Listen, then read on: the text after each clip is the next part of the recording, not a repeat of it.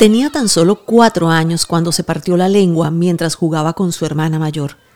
Tuvieron que coserle, y el dolor era tal que se le hacía difícil hablar de manera fluida.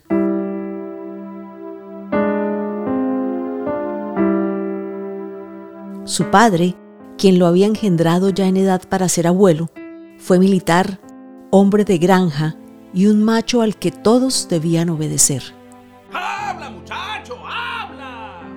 Gritaba mientras le daba golpes sobre su espalda. Pero Juan no conseguía hacerlo y se quedaba pegado en cada palabra. Le temblaban sus labios y se movía sin parar. Así pasó su infancia de manera solitaria y silenciosa por miedo al ridículo y la burla de los niños de su edad. Como te digo, todos nosotros como adultos llevamos dentro el niño que fuimos. Tú, yo, cada persona, somos el resultado de las circunstancias vividas y sobre todo de cómo hemos sido capaces de adaptarnos a aquello que nos iba sucediendo. Esa constante adaptación, desde el mismo momento del parto, define progresivamente quiénes somos. Como ocurre en un árbol recién plantado, nuestra identidad se fragua en la infancia.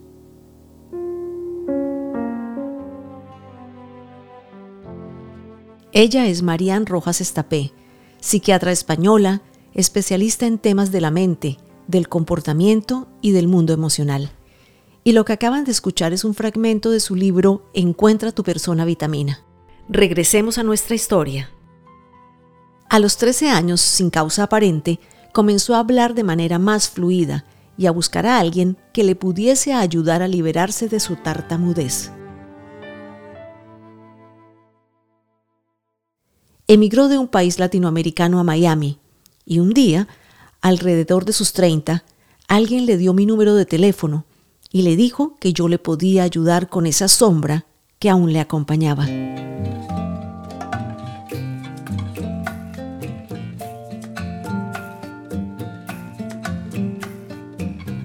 Me impactaron sus ojos brillantes y profundos, quizás porque guardaban todo lo que llegó a callar su sonrisa amplia y sencilla y una calidez que me sigue acompañando cuando recuerdo nuestros encuentros. Había sido ascendido en una empresa importante y debía enfrentarse a su equipo de trabajo como líder. Comenzamos teniendo conversaciones que me dieran una idea de cómo poderlo ayudar a superar para siempre su problema.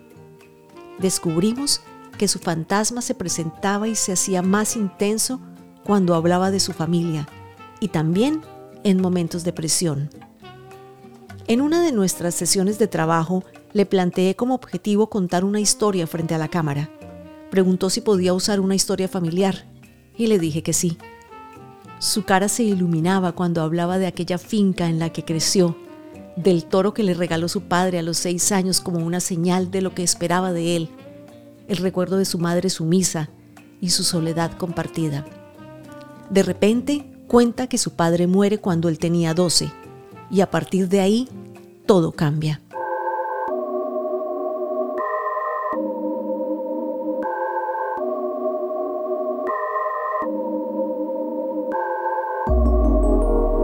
En ese momento mi corazón se aceleró y sentí un frío en el estómago. El rigor de su padre y la rigidez de su crianza eran las causantes de su mal. De manera inconsciente había esperado a que su padre muriera para poder hablar y él ni lo sospechaba. ¿Cómo te marcaron de pequeño los conflictos? ¿Cómo era la relación entre tus padres? ¿Cómo fue tu historia en el colegio? ¿Cómo era la relación entre tus hermanos? ¿Cómo fueron tus primeras nociones sobre la muerte? ¿Te sentías querido y comprendido por el entorno? ¿Existía afecto a tu alrededor? ¿Alguien te hirió y persiste esta herida en tu alma y en tu corazón? puede ser que quizá no recuerdes tu infancia. Y eso sucede porque es un mecanismo de supervivencia. Nuestro hipocampo, que es la zona que almacena los recuerdos, cuando se encuentra en un momento de muchísimo dolor, es como que se apaga. Evita recordar y se produce como una disociación de la mente y el cuerpo, para que tu organismo no se esté dando cuenta, no sea tan consciente del daño sufrido. Y por eso puede ser que haya momentos de tu infancia que recuerdes de forma borrosa. Tu estado de alerta, ese famoso cortisol, tu sistema nervioso simpático, que es el que se activa en un momento de dolor o de sufrimiento, se queda activado en un momento de dolor o de trauma y por eso se borran cosas que existen en el hipocampo.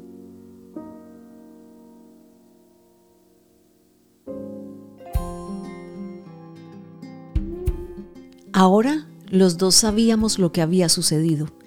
Vimos la grabación, nos quedamos un rato en silencio, cerró sus ojos llorosos y luego se marchó. Regresó dos semanas después y me contó que había pasado una semana sin hablar.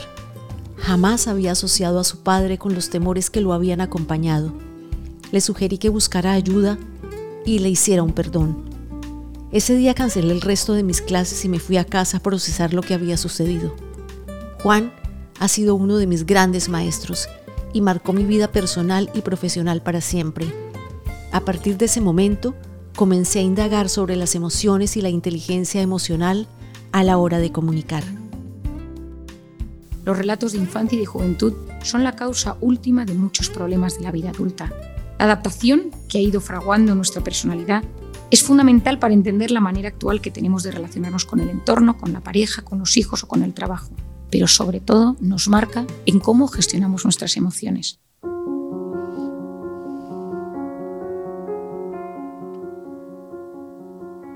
Como psiquiatra y psicoterapeuta, ¿Cuánta responsabilidad recae sobre nuestros hombros cuando decidimos ayudar a otros en sus procesos? Por eso evito el término oratoria y enfocarme en el lenguaje corporal. Aprendí que hay algo más allá de lo que se ve y necesitamos ir en busca de ello de manera responsable y consciente. La vida es la suma de las experiencias vividas y afectan las decisiones que tomamos cada día. Si descubrimos la causa de nuestras heridas, podemos sanar y cambiar el rumbo hasta encontrar lo que nos hace felices.